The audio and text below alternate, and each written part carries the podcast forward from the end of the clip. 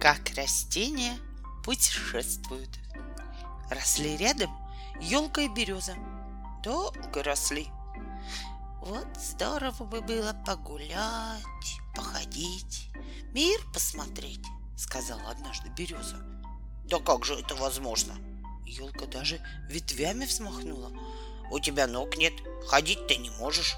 Корни тебя крепко к земле держат. Так-то оно так, согласилась Березка. Но уж больно посмотреть на дальние страны хочется. А давай детей своих пошлем? Семена? Семена, как одуванчик. Видела, как его пушинки по всему свету разлетаются? Дунет ветер, они и летят во все стороны. Да, а репей на собаке путешествует. Прицепится к хвосту какой-нибудь собаки и едет.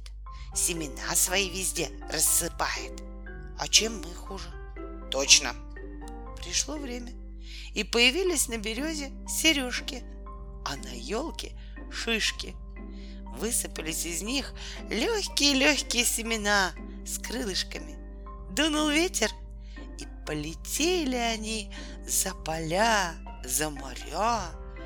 А как насмотрелись на дальние страны, упали на землю и проросли, и оказались в дальних краях и березки, и елочки, дочки и сыночки той самой елки и той самой березы. Вот так растения могут путешествовать